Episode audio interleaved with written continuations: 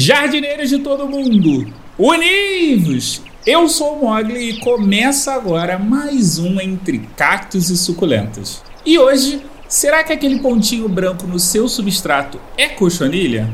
Vamos descobrir depois da vinheta. Entre Cactos e Suculentas. Antes de começar esse episódio, eu queria agradecer a todos vocês que curtem, comentam, mandam DM, marcam entre cactos e suculentas nas redes sociais e mandam foto pro nosso bom dia.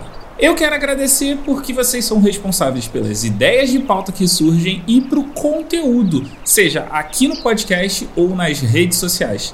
E eu queria dizer que a sugestão de vocês são sempre bem-vindas. Elas são tão bem-vindas que esse episódio acabou surgindo de dúvidas que vieram do episódio sobre cochonilhas. O que acontece é que muita gente escreveu comentando a respeito dos problemas que estão tendo com cochonilhas. Um beijo, dona Evil.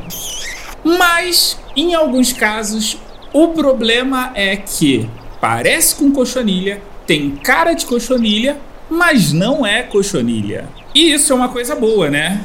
E como isso pode acontecer com qualquer um de nós, eu resolvi fazer um episódio explicando quem são os Platyarthurus of Man City. Se você ficou com dúvida desse xingamento, faz o seguinte: entra aqui no post, copia e dá uma gugada para você ver que bicho é esse e qual é a aparência. Na dúvida, dá uma olhada na capa do episódio.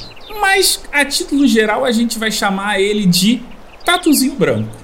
Esses tatuzinhos brancos, eles são parentes muito próximos daqueles tatuzinhos de jardim. Sabe aquele tatuzinho pequenininho que a gente encontra em diversos jardins? Então, ambos pertencem à subordem Onicidea, mas o que diferencia deles é que eles pertencem a famílias diferentes. E ao contrário do que muitos pensam, eles não são insetos. Eles são, na verdade, isópodes terrestres, que na verdade é o nome chique que a gente dá para crustáceos. Se você está se perguntando se deve ou não se preocupar, pode relaxar. Além deles não fazerem mal nenhum, eles ajudam na decomposição da matéria orgânica que existe nos substratos. O que para mim já é um bom motivo para você não querer acabar com eles no seu jardim. E por que, que a gente acaba confundindo eles com as cochonilhas? Eles são brancos. Eles medem cerca de 4 milímetros de comprimento e têm formato ovalar. Se você olha rápido e não sente uma pontadinha no coração achando que não é cochonilha, parabéns, porque você é uma pessoa extremamente corajosa. E como é que a gente vai diferenciar um do outro?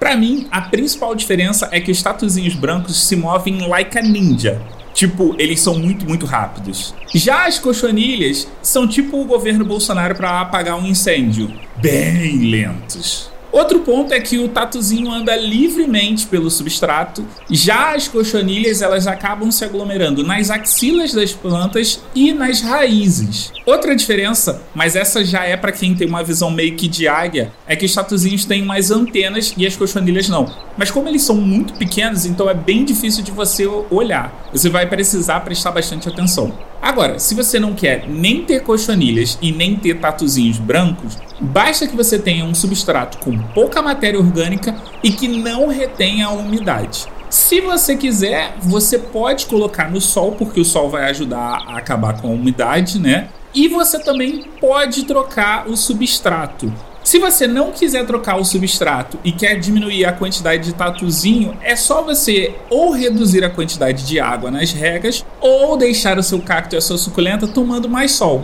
Então, eu espero que eu tenha resolvido esse problema e que agora você saiba identificar tatuzinho branco de cochonilha.